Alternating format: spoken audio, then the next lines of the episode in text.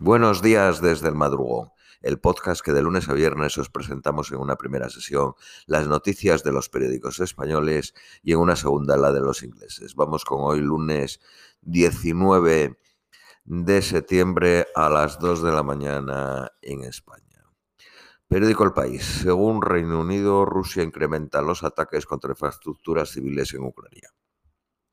Zelensky acusa a Moscú de actuar en Izium como lo hicieron los nazis alemanes en Europa. El primer ministro canadiense asegura que las fosas comunes en Ucrania forman parte de los crímenes de guerra rusos.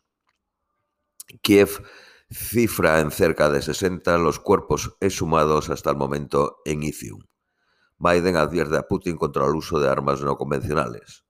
Londres recibe a los mandatarios eh, mundiales del funeral de la reina. Las autoridades advierten de colas de hasta más de 13 horas para acceder a la capilla ardiente. Bruselas pide congelar 7.500 millones en fondos a Hungría por la corrupción. La muerte de una joven detenida por llevar mal el velo provoca una oleada de protestas en Irán. El huracán Fiona llega a Puerto Rico y deja sin electricidad a la isla. El proyecto de López Obrador, del presidente de México para la Paz, recibe en Ucrania acusaciones de oportunismo político. El asesor de Zelensky dice que se trata de un plan ruso y el presidente mexicano afirma que su propuesta se desecha por sectarismo. El presidente de Colombia se encontrará con Biden en su primer viaje a Estados Unidos con la política antidrogas de, de fondo. Participará el martes en la Asamblea General de la ONU en Nueva York. Periódico ABC. Eh, conmoción y condena unánime a Rusia de la comunidad internacional por los crímenes de Izium. Polonia y los países bálticos habrán cerrado las fronteras a los turistas rusos a partir de este eh, lunes. Georgia condena los crímenes de guerra cometidos por Rusia en Izium y pide justicia. Biden asegura que no hay indicios de que China envíe armas o ayuda a los rusos. Rusia ofrece 3.000 dólares al mes por luchar en Ucrania. Los reyes Felipe VI y Leticia visitan la capilla ardiente de Isabel II. Junto a ellos viajaba la reina Sofía, que luego se dirigió al hotel donde se encuentra Juan Carlos, quien ha viajado directamente desde Abu Dhabi de forma privada. Mañana por la mañana estarán eh, los cuatro en la abadía de Westminster.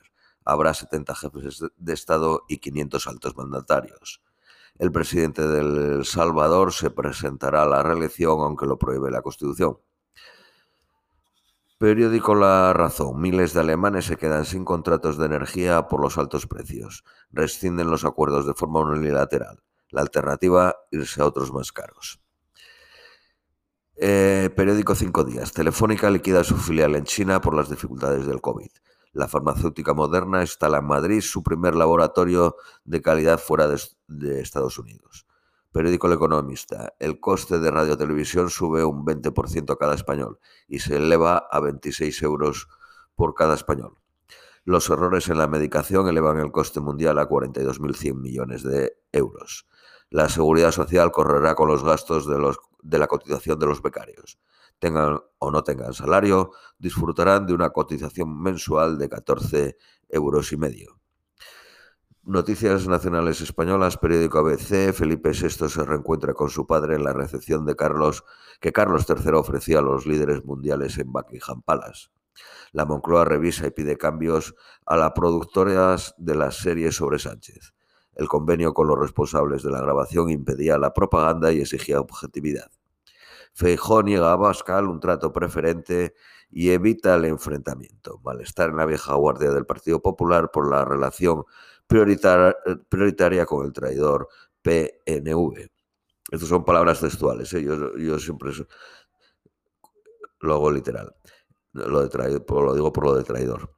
El gobierno se apresura a contratar 53 millones en publicidad para 2023, año electoral. Periódico El País, Feijó liga su respaldo a un pacto de rentas a que se rebaje el IVA a los productos básicos.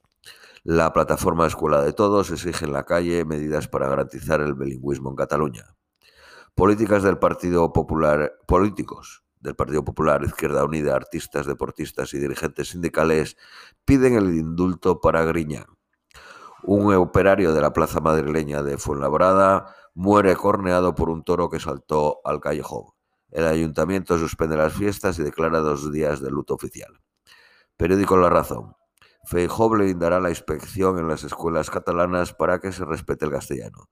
Miles de personas salen a la calle en Barcelona a favor del bilingüismo. Esto es todo por hoy. Os deseamos un feliz lunes y os esperamos mañana martes.